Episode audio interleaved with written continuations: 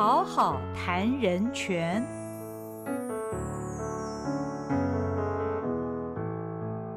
Hello，大家好，欢迎您来到《好好谈人权》节目，我是赵新平。今天我们要谈论的主题是资讯时代的隐私权保障。那么现在资讯科技非常的发达哦，那我们享受的是很便利的生活。那在享受便利的同时，有没有可能也保障我们的隐私权呢？其实从我们的日常生活来讲哦，我们一天到晚都接到很多要我们贷款呐，要我们去买金融商品的电话啊，感觉自己的隐私权，包括我们的电话、我们的甚至于 Line ID 这些哦，嗯，这应该也算是隐私权的一部分吧。但不知不觉的，好像都被很多人获知，然后拿来利用。那么当然造成一些我们日常生活上面的困扰。除此之外呢，其实到底我们可以怎么样保障我们的隐私权？国际间保障隐私权的趋势是什么？今天我们请到现场的来宾是淡江大学公共行政系助理教授涂宇颖涂教授。涂教授你好。呃，主持人好，各位来宾大家好。涂教授一向很重视隐私权的议题啊，也研究已久。那涂教授在我们刚刚谈到了，除了日常生活、国际间的一些呃关于隐私权的保障的趋势之外呢，他还会特别以鉴宝资料库的设计与使用为例子，说明我们在享受全民健保的同时，会面临哪一些隐私的风险。那我想呃，一开始讨论是不是请涂教授先告诉我们隐私权它的定义是什么？它大概包含了。哪一些范畴？嗯，是，谢谢主持人哈。呃，其实隐私权这个概念呢，它是呃发展的相对于晚近的概念。对，那呃，也许各位会非常的意外。不过呢，就是包括我们台湾的宪法哈，以及这个我们民主先进国家美国的宪法在内，其实呢，在宪法的本文甚至宪法的增修条文都没有任何明文保障隐私权的字眼。那以美国来讲哈，他们大概是在这个呃十八、十九世纪以来，慢慢的在普通法。体系。在法院里面，透过民事损害赔偿诉讼的方式，慢慢来界定隐私的范围。那到了一八九零年代的时候，哈，有两位教授，哈，分别是 Warren 和 Brandeis。那特别是 Brandeis 后来还当了联邦最高法院的大法官。那在他们合著的一个著作叫做《The Right to Privacy》里面，他们第一次哈定义了隐私权。哈，隐私权叫做 The Right to be let alone，也就是说独自一个人的权利，或不要管我的权利这样子。也就是说，其实隐私。呢，在一开始，我们的呃是通过整理的方式，把它界定成是一种自觉啊，自己来做决定的一种权利，这样子。那呃，如果看它的类型的话，它可能包括了说呃空间的隐私，好，包括说就是我们在自己的家里或在自己的车子里面啊，享有就是呃非政府非议印状啊，不得就是搜索这样子的一个基本的权利。那慢慢的过渡到了说，就是有一些就是呃所谓的。啊，资资讯上的隐私或精神上的隐私，嗯，也就是说，像是这个书信哈，也是一样。呃，如果政府没有这个相关的这个令状的话，不能够任意的去去搜索、去拿取、去扣押这样子的权利。那甚至在现在，就刚刚主持人也有提到，网络科技越来越发达，那所以说。哦，我们认为说，就是呃，一个人呢，要作为要活得像一个人的话，那就必须要能够让这个人也能够来控制自己的资讯的流向。嗯，对，那所以说，我们认为呢，人应该要所谓的资讯隐私，那乃至于说，就是。有所谓的不受侵扰的自由哈，也就是说，呃，我生活不要任意的被打扰哈。比方说，像我们台湾呃先前曾经有一个案件哈，苹果日报然后被这个呃知名的这个公众人物哈提告，认为说苹果日报的记者哈就是不当的跟拍这个案例。嗯，那对于这个知名的公众人物来讲，他其实主张的就是不受侵扰的自由，那他其实也是被定义在隐私权的一环。他胜诉了吗？他呃胜诉了哈，那这个呃应该是说大法官在这个案件里面哈，其实有一些就是呃采取一些比较折中的观点哈。不过呃就是整体来讲哈，就是苹果日报它其实是就是被被裁罚，就是因为呃违法跟拍的关系，所以是有被依社会秩序法裁罚这件事情是确定的。嗯，对，嗯嗯嗯，对，是是呃，但是刚刚教授提到就是说，我们对于我们个人的资讯呢，我们是可以让他呃。不不被揭露，但是这样的情形跟实际上我们日常经历的却并不是这样哦。呃，感觉我们的手机号码呢，也不知道是从哪一个环节被泄露了。当然，我们在日常生活当中，可能我们呃想一想，我们打电话定位、订餐厅的位置，或者是说我们去呃申请信用卡。等等，这些都是很明显的例子。我们会填写手机号码。我们以这个申请信用卡为例好了。虽然我们在上面会有勾选关于呃个资法的一些条款了，同意或不同意，但是好像并不能够避免我的手机号码只被用在申请信用卡的这件事。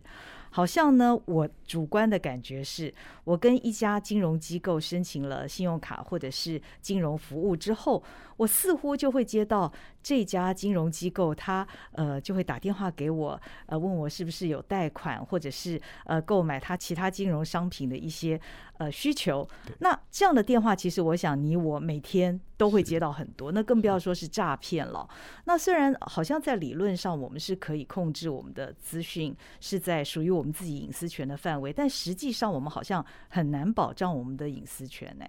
嗯，的确哈，刚刚主持人提到的情形，确实是现在困扰。我相信绝大多数的这个呃，我们人民的一个日常生活的一个实况。嗯，那我想说，像这样子的一个呃，就是个人的资讯哈，它的呃被揭露，当然有一个可能的来源是哈，我们的各自哈，也许在呃申办就是呃就是金融卡、信用卡，或者是说在这个学校的一些资料、职场的一些资料，确实是有可能被不孝人士拿去盗用，这是一个可能的。来源，那另外还有两个，就是蛮常见的可能的来源哈。其中呃，应该说第二个来源就是说。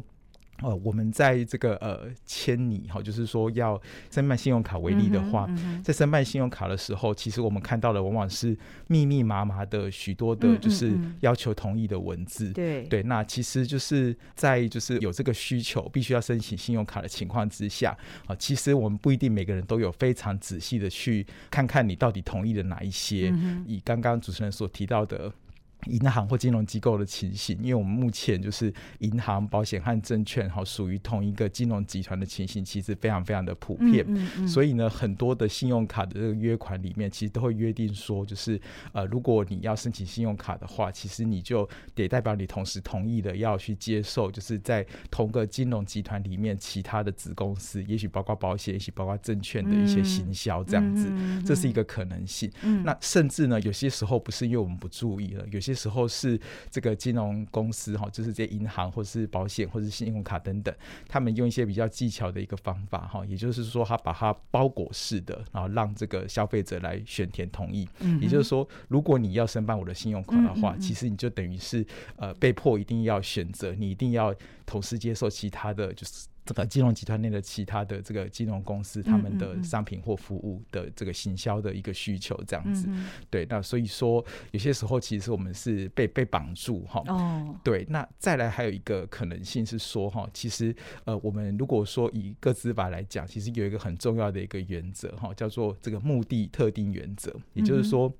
我们的个人资料呢，它的来呃，就是从从这个呃释放出去以后哈，大概有三个主要的阶段，一个是收集哦，比方说我要某个消费者的个资，这个叫收集。那收集了以后，也许我会进到呃我的系统里面哈，电脑系统里面、资讯系统里面去做一些处理。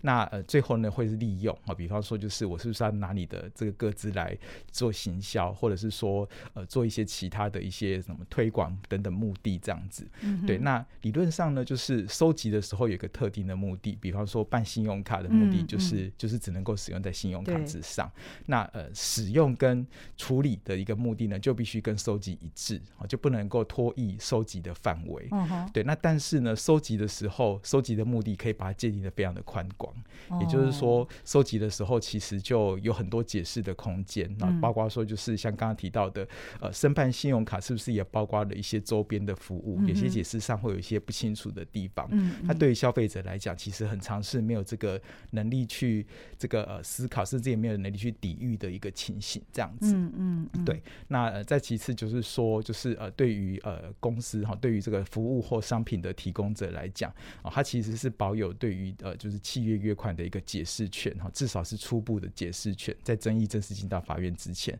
他可以来有一个自主的认定的空间，就说，哎，我跟消费者之间的这个约款到底该怎么解释？那对于企业来讲，他一定会朝他对最有利的方向来解释，也就是说，尽可能的把收集的范围拉广，嗯，然后这样子的话，就是不会违反到刚刚所谓的目的特定的一个原则。嗯嗯，那甚至呢，就是我们虽然说就是使用的目的必须跟收集一致，嗯，但是呢，其实我们在各个资法里面，其实也有规定所谓的目的外利用的原则。比方说业务，或者说以公务机关来讲，哈，职务执行职务有必要的范围之内，好，那原本呢就是可以做一些目的外利用，或者说法律有明文规定，或者是说对当事人有利等等的这个情况之下，所以其实是有一些目的外利用的合法或者豁免的条款。就是对于这个公务机关或非公务机关来讲，它其实也有一些出路哈，有些立位可以去使用这个个资做一些目的外的利用。嗯，对，那就诚如刚刚我所提到的，因为毕竟就是这个呃，当资料收集到了以后，好，收集的这个企业或是公务机关，它其实就保有就是对于这个相关约定甚至法规的初步的解释的权利。所以说，其实我们的个资常在这种情况之下哈，就就呃流向了我们也许。不想要流向的方向，这样子，这个是很常见的几个情形。哦，那这个说起来也是有点无奈哦。是，其实刚刚老师讲到公务机关，我们就来看看政府施政的一些例子，可能也是会侵害到民众的隐私权。其实有一个蛮有名的，但是它的结果出来的也非常快哦，就是身份证强制按指纹，是，结果是违宪的。是，这是在民国八十四年的时候，立法院制定通过的户籍法第八条第二三项啊，就是请。领国民身份证要按指纹，并且录存。如果你没有按耐指纹的话呢，就不发给你身份证哦。那这个在通过之后呢，其实行政院一直都没有执行。后来被监察院纠正，呃，行政院就决定在九十四年的七月一号要换发国民身份证。那在这个行政院呃宣布。之后呢，民进党团的八十多位的立法委员认为这样的规定是违宪的，所以他们申请释宪，同时呢，请求在做成解释之前暂停条文适用。那么最后释宪的结果是，大法官认为，呃，这样的做法是违宪的，所以，呃，所谓如果你不按指纹就不发给你国民身份证这样的规定，就完全就失效了。那整个的进展呢，呃，只经过一百一十四天。呃，三个月不到四个月的时间啊，马上就违宪啊，所以这是非常明显的一个例子。所以呃，以这个例子来看的话，涂教授你怎么解读这样子的一个大法官最后做成违宪的一个案例呢？是，谢谢主持人哈啊，我想主持人真的是做足了功课哈，因为其实就是呃，虽然这个解释哈是相距基金大概十七年以前的一个解释，但是其实以现今的眼光来看哦，其实把这个解释形容成是二十一世纪以后哈，我们台湾就是大法官司法院所做的可能是最重要的一个解释之一哈，也不为过。那因为呢，这号解释其实它等于是第一次哈比较完整的对于隐私权，而且是。对于就是现代大家比较注意的资讯隐私哈。有了一个比较清楚的刻画，嗯对。那在这号解释它背景呢，就如刚刚主持人所提到的哈。那呃，内政部当初在发行哈，目前大家我们手上有了这个身份证的时候，他对外宣称的理由说，为什么在呃领身份的时候要我们人民去留指纹？啊，他是为了要这个防卫或防冒用、防盗用。嗯，也就是说，你要透过按指纹的方式哈，来证明说这个拿身份证的是是本人来拿拿取这样。对，那但是这样子的一个呃说法，其实呃大法官就会认为说是有些不合理的地方哦，也特别原因是在于说，就是如果说我是为了要防止冒领盗领的话，那理论上政府应该要已经有一个就是指纹的资料库可以比对，不然的话怎么有办法在人民去领身份的时候按下他的指纹，然后就可以知道说来领的是本人？嗯但如果政府没有一个预先的一个指纹资料库的话，其实是。根本达不到内政部所做的这个效果，对，那所以大法官其实只好解释他的前半段也应用了一些，就是我们法律上所说的比例原则哈，也就是说所采取的方法必须要有助于目的的达成，然后另外就是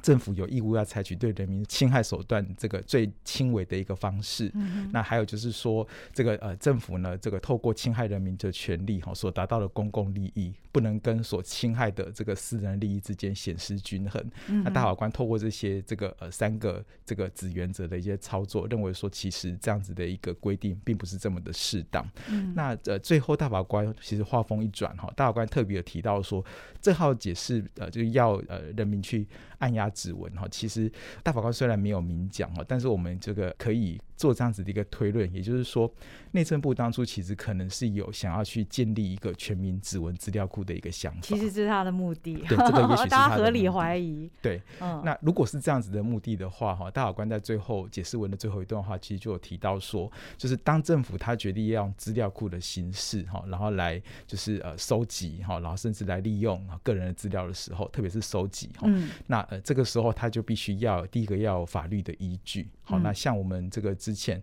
在这个呃特别是身份证的发行哈，以户籍法来讲，其实并没有这样子一个非常明确的一个规定或任何的授权哈。嗯。那再其次就是说，因为它这个涉及的规模非常的广哈，是嗯全民、每个中中华民国的国民都会拿身份证，那而且它的影响的程度非常的强烈哈，也就是指纹是一个很重要的生物特征哈，它其实就是能够表征我们每个人的独一无二的个人性这样子。对，那所以大法官就认为说，其实就是就法院的立场来看的话，应该要把他的这个审查的一个标准变得更为严格。嗯也就是说，政府或者说立法院所做的相关法律呢，这法院会采取更严格的一个态度来嗯监督来做审查。所以最后大法官是基于这样子的一个理由。做出了一个违宪的结论，对，是，所以这是非常有名的哦，释字第六百零三号的解释哦。那不过另外一个也是同样政府施政的这个案子哦，它的。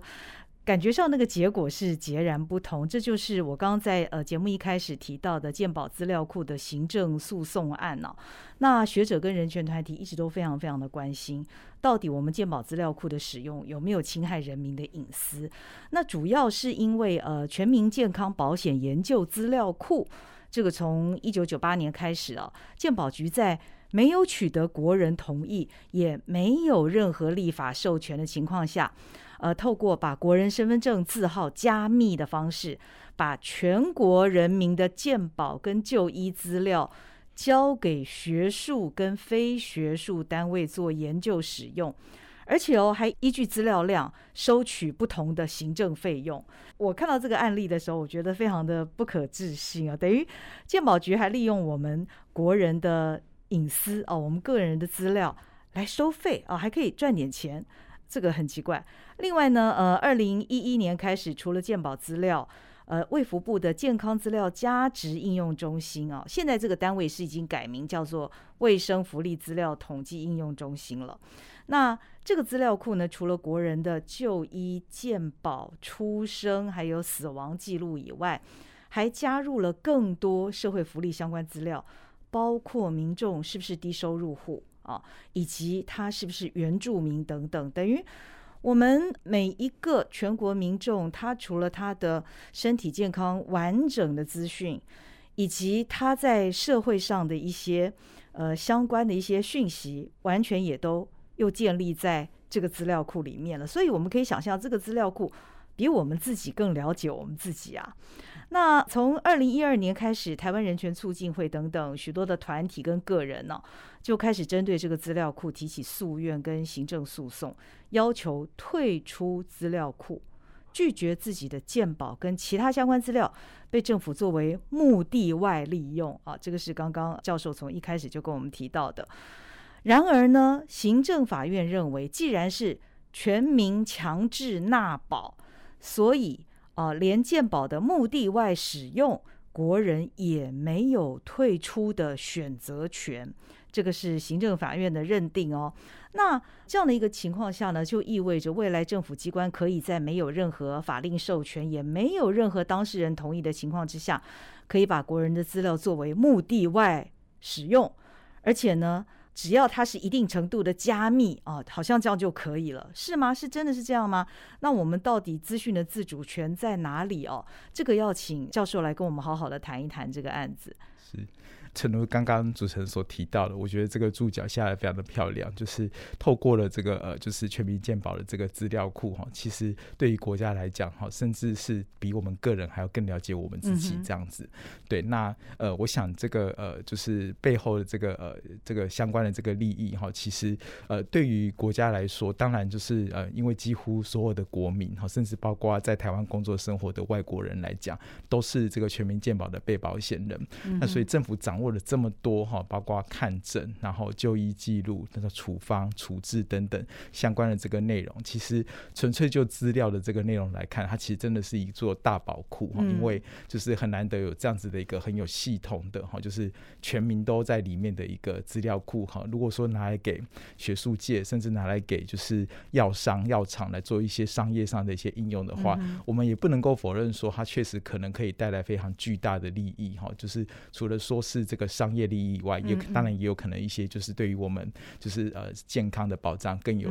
保障的一个方向，对研究的成果是对。那不过就是说，就是诚如刚刚主持人所提到的哈，就是呃原则上呢，我们如果说去收集个人的资料的话，不管是公务机关还是非公务机关啊，应该都是要以取得当事人同意为前提。那当然就是在这么资讯爆炸的一个时代。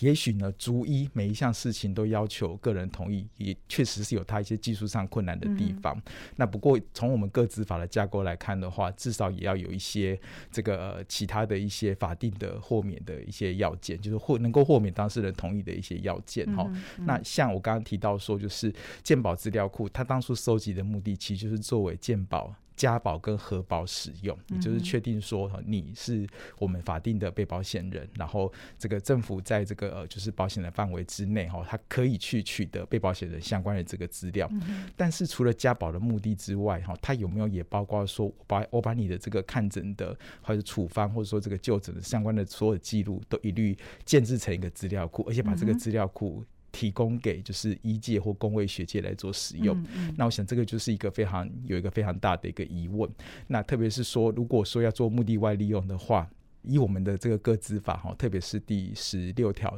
的来看的话哈，那有几个可能的一些豁免的主张哈。那第一个就是说，它是政府就是执行法定职务所必要的一个事项。对，那但是问题是说，就是呃。我们虽然有成立这个呃卫福部，有成立健保署啊，但是呢，这个成立卫福部或成立健保署，他们的组织法本身是不是就足以认为说，就是呃卫福部有这样子的一个法定的职权来收集人民的个资，并且把它提供给医界来使用？嗯嗯，我是觉得是相当的有一个相当大的怀疑哈，因为毕竟我们的组织法里面大家都是规定权限的一些问题，比方说卫福部组织法，它可能会写说，呃卫福部有下列的这个权利。其中一个包括就是全民健康保险服务的举办，那健保署也是类似的情形，也就是说，它只是单纯的权限的分配，可是就是要新办全民健保，它不见得，或者说它在这个创建这样子的一个形式的这个健保资料库以外，它可能有很多其他的政策的一些选择。那它如果要做这些政策选择的话，站在法律的角度，它应该是要透过法律来具体的形成。呃，再更清楚一点，就是说，对于立法委员来讲，立法委员今天在审。查在通过这个鉴宝署的组织法，或是卫福部组织法的时候，他们其实根本就没有针对鉴宝资料库的成立以及鉴宝资料库的应用做过任何实质的辩论或讨论，完全都没有。他们只有讨论说卫福部或者说鉴宝署要有个怎样的一个职权。那所以这个其实它不恰当的地方，其实非常的显然易见哈。那再来就是说，这一次在宪法法庭做言辞辩论的时候，那卫福部跟鉴宝署有提到，呃，甚至有相当多学。学界，特别是医学或工位学界以及部分法学界的先进，哈，也都有提到说。因为我们在十六条的第一项有一个豁免的规定，是说啊，如果是基于学术研究或者是统计哈有必要的情况之下，也可以做目的外利用。嗯，也就是说，这个呃，工位学界或医学界的主张会会是认为说，哎，因为呃我们要做学术研究，所以说现在有这样子一个资料库，它是对于我们整个国际民生可能大方向上是是有利的。嗯，所以说他就认为说，他可以利用这样子的一个豁免条款哈来主张。那可是问题就是说，是不是所有的研究都真的这么有利于国计民生？对我们其实完全就是站在人民咨询隐私角度，完全都没有去跟这个呃学术研究做任何的挑战或对抗的意思。我们觉得说学术研究，然后呃有利于人民的健康、国计民生，当然是一件非常好的事情。可是其实我站在人权团体的想法，其实就是说一切。依法为之，也就是说，法律的规定其实就是保障人民权利的一道防线。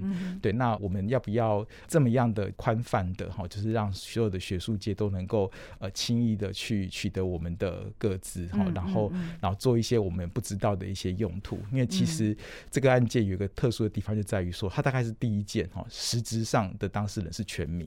对，过去大法官的解释，申请人的话一定都是特定的个案作为出发点。当然，这个案件也是有特定的。七个申请人。嗯。可是其实申请的事项是关系到我们每一个人，嗯对，那所以这个呃有点遗憾的是说大法官有点就是呃轻轻的放下哈，也就是大法官呃认为说呢，就是鉴宝署哈，他可以去透过各资法哈现行的规定哈来来做鉴宝各资的一些利用，目的外的利用，哦，他认为说就是所谓的这个警告性的一个裁判哈，也就是说认为有必须要在这个呃比方说。去把这个各自保障的独立监管机制哈，以及这个鉴保资讯利用了这个法制哈，在这个三年之内这个修法的一个情况之下哈，认为说其实它呃还是可以的。那可是站在人权团体的角度，就会觉得说，呃，如果这个大法官都已经看到他有违宪之余，嗯，那呃我们如何能够再让这个政府继续违法三年，然后在修法之前这样子？嗯嗯，对，那呃这是一个我觉得蛮蛮遗憾的地方。不过也好在说，就是至少大法官他也肯定了，就是刚刚主持人有提到的人民的退出权，因为就是在行政法院的阶段哈，高等行政法院和最高行政法院他们都认为或是维持了一个见解哈，认为说就是因为政府哈鉴保署他们呃做这样子一个鉴保各自的目的外利用，有他的一个公共的利益作为支持，好，所以说这个人民呢不能够任意的来选择退出，好，那大法官认为说这个讲法是有。违反宪法保障隐私权的意志，好，那所以说这大法官也是同样给了三年的一个修法的期限，哈，就是让呃立法院以及我们相关的部会哈去做修法的准备。嗯那不过就是站在人权团体的角度哈，其实也是同样有点遗憾的，就是说呃，其实这个呃退出权哈，它应该是一种防御的性质，也就是说，我们既然都已经认为就现行的规定不能够退出是违反宪法的，这个是大法官自己讲的。那呃，那为什么我？不能够现在就退出，而要等到三年之后，等到国家立了法，我们才能够退出。也就是说，这个退出其实是无待法律形成。你可以说。就鉴宝资料库它的建制，或者说它资料利用的方式，包括说也许学界要怎么样来申请，申请以后是不是要做怎么样子的一个审查，或者是说它的这个申请计划里面是不是要做一些呃各自隐私的冲击影响评估等等，这些法制是可以去形成，那有意义有必要。那可是单纯的就退出来讲的话，我们觉得说其实。这个没有道理说，就是大法官都已经认为违宪了，我们还要等三年才能够退出这样子。对，是是是。那呃，在这次这个案件的讨论当中，有没有针对收费的这个环节有任何的讨论呢？因为除了呃，就是说我们的政府把我们全民的这些鉴宝资料交给学术呃使用、研究使用之外，还有非学术的研究使用，哎，是。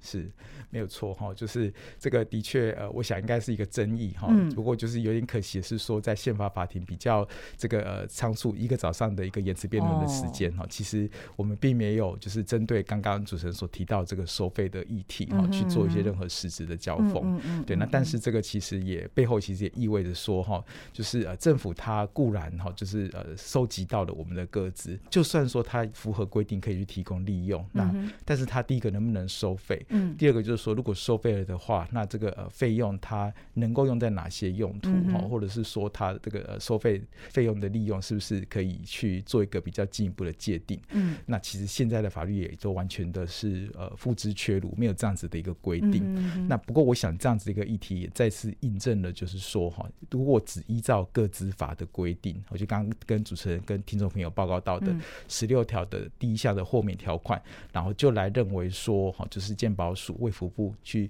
建立这样子的一个资料库是合法的，其实是非常的危险，因为这样子的一个规定其实还非常的空洞，然后非常的不具体。那一个比较完整的法律的话，也应该要把刚刚所提到的，就是这个费用的收取以及它的一些。这个费用收取后的用途，在法律的层次也要做一些比较完整的一些交代，至少让立法院、立法委员们有机会针对这个议题来做一些讨论。那我想这样才是一个比较呃民主国家应该要有的一个做法。嗯，对。另外一个议题跟这个案子也相关，就是说，呃，因为这些个人资料其实是已经去识别化了。是。那如果是这样的话，就等于说我们的这个卫福单位更有理由把我们的全民健康资料拿去做。研究或学术或非学术的使用呢？因为它都已经去识别化了。是啊，主持人真的非常非常的专业哈。就是其实呢，就是问题就是说，它到底是不是真的去识别化了？嗯，对。那依照各资法的规定哈，所谓的个人资料，当然也包括健保各资在内哈。嗯它是就是要足以识别个人作为它的要件。嗯，换句话说，倘若说今天我们真的能够做到百分之百的去识别化。的话，那其实它就根本不是各自。如果根本就不是各自的话，其实根本就不用受到各自法的规范。哦。可是问题就是说，哈，就是从理论上或者从实物上，其实我们这个鉴宝署它去建立了这个鉴宝资料库，它都不可能真正的完整的去识别。也就是说，它一定还是一个各自。嗯。那第一个就是从实物的角度来看，倘若是真的完成完全的去识别化的话，对，那我想就是对于就是学术界做研究，或者对于实物界做一些。新药、新处置、新处方的一些开发，哈，它它可能就没有意义，因为这个资料它没有这个个人就是其他相关背景的对应可能性的话，其实这个资料是是不晓得要用不晓得拿来做什么用途的，对，这是实物的观点。那再就是从比较呃理论上来看的话，就是说。当初就是健保署收集到的资料，他们这个透过传送的方法给卫福部的时候，他们其实有加密，但是这个加密是不是真的就已经达到了去识别的程度？嗯啊，其实就是说加密的话，它可能只是把把我们的身份证字号那改换成另外一组代码。嗯哼，对，那但是呢，就是要去破解这个代码，或者说回复成就是呃足以充分识别个人这个情况，嗯，它有个可能有个金钥，那这个金钥。其实呢，都还掌握在政府机关的手里，这样子，所以说其实它有回复的可能性。嗯嗯，对，那呃有回复的可能性的话，你就很难说它已经真的达到了所谓的去识别化，或者是说就是撇开健保资料库这个个案不谈，那我我们就是公务机关也好，非公务机关也好，然后再做这样子的一个就是加密的一个过程，它是不是真的能够做到就是百分之百的去识别这件事情，可能本来就。就就是有有疑问的这样子，对，就是说技术上都是有还原的可能，所以如果务实的来看的话，我们的资料如果要去做提供之前，好，那呃政府机关要去做去识别的努力。那努力的程度呢？可能就呃，我们可以很粗浅的说哈，可能就是有深度的去识别，跟比较浅的去识别。那或者是说有另外一个想法，就是说真的达到完全的去识别的话，可能叫匿名、匿名化。对，那但是没有办法完整的去识别，或者是说可以回复，甚至很轻易的就回复的话，它可能就只是一个假名、匿名跟假名这样子。对，那站在我们的比较学界在看这样子的一个问题的时候。我们会觉得说，今天鉴宝署提供这个资料给卫福部，然后卫福部再把这个资料跟其他的这个资料串档以后，这个价值服务应用，然后提供给学界来使用。这个过程其实只是一个假名，嗯，它没有到匿名的程度，也就是说它是深度是不足的。嗯嗯，那也也再次的印证了我刚刚其实提到了哈，就是说，呃，我们各资法就只有很粗浅的规定说，如果完整去识别就不是各自，然后。在利用的时候，必须要这个依其提供方法无这个不足以识别当事人为限，才能够做目的外的利用。对，那但是什么叫做依其提供方法？无从再识别当事人，那这个其实会依照资料的类型以及对于人民权利侵害的程度，可能有很多种不同的排列组合。对，那也再次印证说，就是呃，这个鉴宝资料库，就算说将来要能够就是继续下去，要能够提供给学界、医界做应用，它也必须要有一个法律支撑，就是说透过法律比或者说法律授权的命令里面去做一些更完整的规划，然后更细致的一些授权处理等等，然后。后类型化的处理等等，然后才能够让人民的各自隐私获得比较基本的保障。对，那现在的情况之下，只是假名化的话，我只是把身份证 A 一二三四五六七八九，然后把它换成另外一串数字代码，其实呃政府又还保有它还原的金钥。那政府当然会说我是非常善意的，我没有事不会还原，而且就是呃一般学界教授们或者说医师们也没有这个能力或兴趣去还原。但但是我们其实就是说，就是我们要不要把人民的这么重要的隐私的权利，然后它的这个影响或者说它的保障，系之于就是政府或是这个研究人员的善意这件事情，我觉得其实是很值得大家来思考。嗯嗯嗯，其实说来说去，最根本也是我们的各资法跟相关的法令目前是完全不足的哦。是，嗯，那人权团体针对这个案子，未来还会有什么样的行动吗？是。呃，坦白说，目前我们针对就是呃健保资料库这个案例哈，其实我们还在呃在寻求一些就是团体跟团体还有我们自己团体内部的一些共识。嗯，那呃一个思考的方向是说，就是刚刚跟主持人和听众朋友们提到的哦，就是呃我们大法官都已经认为有违宪的情形，哦，就是这个退出权的设计规范不足的部分是违宪的。嗯，那我们如何能够让这个违违宪的一个规定？修法之前继续存在三年，对，所以我想我们至少会像。这个卫福部和健保署做一个公开的呼吁哈，就是说，虽然大法官给了三年的修法的缓冲的一个时间，但这三年之内就不应该再继续用现行的方式来做来做各自的在目的外利用这样子。对，那甚至我们也可能会考虑说，就是就是我们是不是用这个个人，就是我们之前有七个申请人开启了健保资料库这个个案，嗯。那现在是不是在募集一些其他的个人，然后来主张我们要退出，就是。不希望我们的健保各资被政府用这样子的一个方式提供给学界来利用，再次来申请，再次的行使退出权，然后用这个来方式来看是不是可以让大法官有机会就这个议题来做补充的解释或对其补充的裁判这样子。嗯嗯，对。我不知道在国外的鉴保单位会做类似这样的事情吗？是，就是当然，就是每个国家有非常多不同的一个情况，特别是说，其实鉴宝制度在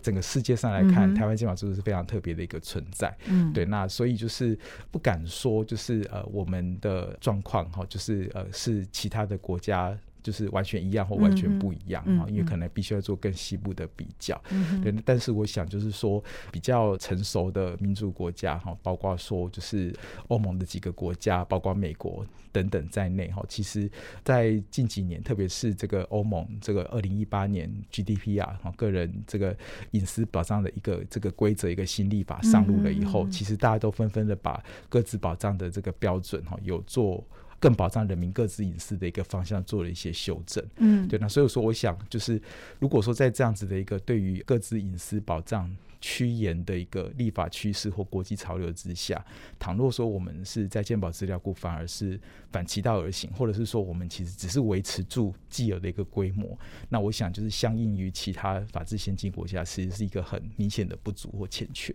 嗯嗯嗯，那在国际上有哪一些重要的国际文件是针对隐私权的保障来规范的？可以帮我们做一个介绍吗？是。除了说就是呃联合国的一些就是比较基本的一些公约以外，哈，那特别想要提就是刚刚也有约略提到的，就是呃欧盟的 GDPR。嗯，GDPR 虽然说它是一个欧盟的立法，哈，那但是因为这个呃欧盟的立法，它其实有呃相当高的一个指标意义，哈，因为呃特别是说它有所谓的域外效力，也就是说它除了适用于欧盟的会员国以外，他也认为说他的标准呢必须要保护到就是所。有，就是在。其他国家工作等等的这些欧盟人，或者是说在欧盟有收集各自的其他国家这样子，嗯嗯，对，那所以很自然而然的透过这样子一个域外效力的解释啊，那包括美国在内，然后这个日本、韩国，就是听众们所想得到任何的先进的国家，其实都会去去尽可能的去贴近这个 GDPR 的标准，对，那所以说我们台湾其实也不例外。那像这个 GDPR 里面呢，就有一些比较重要的一些规定哈，包括。说像刚刚所提到的，就是我们常常在去同意，哦，就是企业所告知我们要呃收集我们各自的这个同意书上面的时候，有些是比较无奈的地方，我必须要包裹式的同意。嗯嗯，那像这个欧盟的 GDP 啊其实也有明文的规定，就是说那同意的事项要独立个别，哦，就是不能够说就是让这种包裹式的同意就是认定的扩张这样子。嗯对，那这是其中的一个哈。那还有其他蛮多哈，我可能就举一个几个比较重要的。那嗯，也包括了说，就是欧盟其实在二零一四年的时候，曾经有个蛮蛮有趣的一个案子哈，Google Span 哈，那他就是提到说，就是以判决的结论来说哈，人民可以对这个搜寻引擎 Google 嗯来主张被遗忘权，好的 right to be forgotten 这样子。对，那也就是说，就是当过了好多年以后哈，然后时过境迁，我不希望说我过去的，好像那案件里面可能是。欠税的记录啊，或者是一些这个呃其他也许呃不名誉或不光彩的一些事迹啊，希望说他可以不要被搜寻引擎继续找到这样子。对，那在这个 GDPR 里面也有相应的一些规范和 The right to be forgotten。其实它跟我们刚刚提到健保资料库的这个退出权有那么一点点相近的地方，或者说它的这个理由和利益有一些相似的地方这样子。嗯，那又或者是说，其实 GDPR 里面也有要求说，就是资料的收集。者哈，都在这个呃，就是有关于资料的应用上面，他有义务去做这个各自隐私的冲击影响评估哈，DPIA 哈，Data Protection Impact Analysis 这样子，对，就是要去评估一下我的这个各自的这个应用的这个计划，然后如何有可能会去呃侵害到人民的隐私，那我该怎么样防范，怎么样去处理等等这样子，对，那所以其实像这些规定都是目前我们台湾如果以各自法来看比较欠缺，所以如果未来我们呃。就是各自法作为一个就是保障人民隐私的一个一般性的一个规则，那我想它其实也有很多地方其实可以参考，就是欧盟 GDPR 这些这个新的一些制度这样子。嗯哼，那我想到我们经常上网啊，我们都会被追踪嘛，比方说它会锁定你的 cookie 啊，其实这些搜寻引擎啊。也比我们自己更了解我们自己，我们搜寻过哪一些的这个事情，然后呃也都把它记录下来，当然也就会推送更多的广告给我们。那像这方面的话，是不是现在在国际上也针对这些呃搜寻引擎的巨头们有什么样的规范呢？是，其实就是欧盟的这个 GDP 啊，它是一个一般性的规则，那它其实相当程度哈，就是还是有留给就是欧盟的会员国各自在它的内国立法去实践的空间。对，所以像刚刚主持人提到的，就以我的认识哈，就是站在这个法，站在这个欧盟法的认知上面，我们会把像这个网络足迹这样子的一个概念哈，包括说 cookie 等等这些这些内容。我们至少要把它当做一个各自来看待，哦，这也算是隐私权的对，也是也是隐私或者说各自的规则要去保障的一个内容，嗯，这是至少它最起码程度的一个贡献。那至于要如何保障，以我个人的认知，我想应该相当程度上会委出，就是交给各国，透过他们各国的内国法去形成，对对。那对我们台湾其实也是一个启示哈，就是我们除了各自法以外，我们其实很就是在其他个别专业的这个法律里面。就很少有一些处理各自相关的一些规定，嗯，对，那也就是说，我们都是不管哪个机关都非常非常的仰赖各自法，对，那但是像刚刚所提到的鉴宝各自，它跟一般的各自又不一样，至少在我们各自法会把它界定成是敏感性的各自，嗯哼，那。对于鉴宝资料的应用，那其实目前鉴宝署就就是很执意的认为说，就是呃，就是我们的各自法就足够。那我想至少在大法官这次的判决里面有一个贡献，就是说，就是也证明了这个说法是有问题的哈，因为他要求他你要在三年之内去做一些完善的立法。那这样子的一个立法的建议，其实不是只有针对各资法，我想也是包括说卫福部他要做这样子的一个鉴宝资料库，就算说他有非常大的公益目的，我们也同意，可是他要如何能够同时兼顾到呃人民的隐私保障的需求，这样子，呃，甚至对于其他的部会，我想应该有一一些启示。比方说像教育部现在在推动的这个高中的学习历程档案，其实它某个程度也是一种资料库。对，那坦白说，我个人没有好好的去检视过哈。那但是就是它是不是也应该要就是像呃大法官这一次所提醒，就是卫福部在建制一个全民的健保资料库，该有的那些做法，它也要在就是呃隐私保障的议题上面多所琢磨。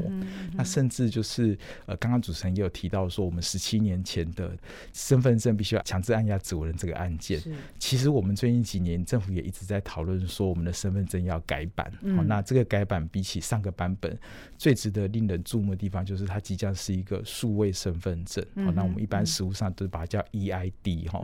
那这个 EID 它一定也有就是。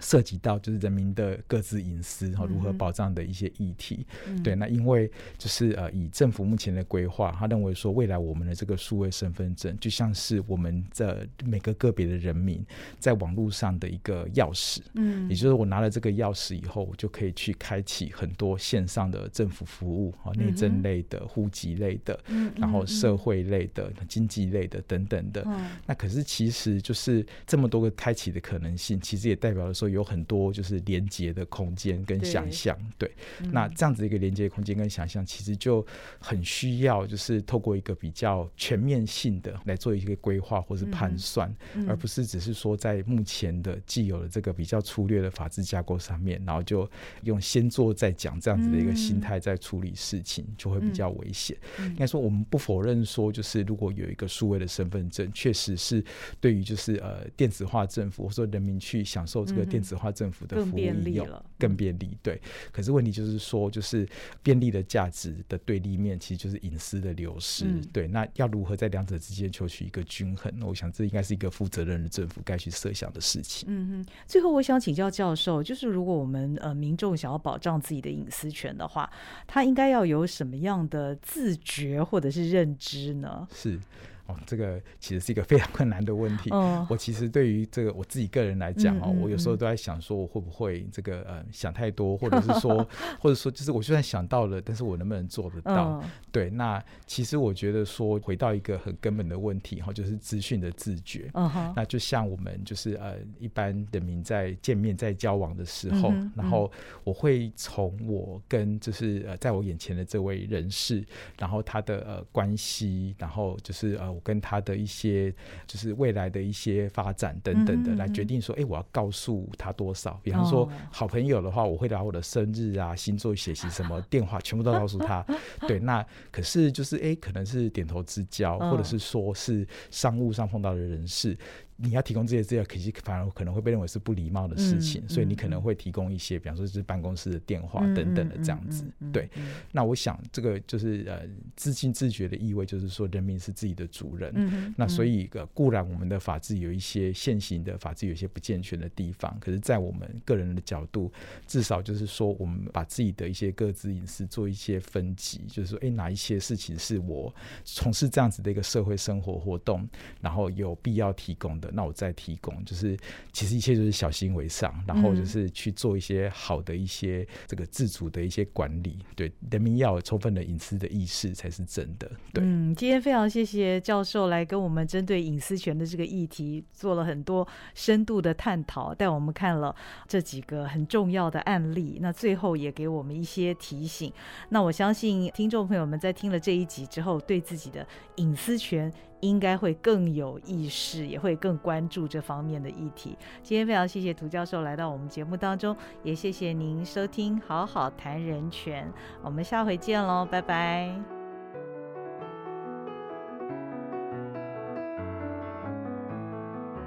本节目由国家人权委员会委托国家教育研究院与好好听文创公司共同制作。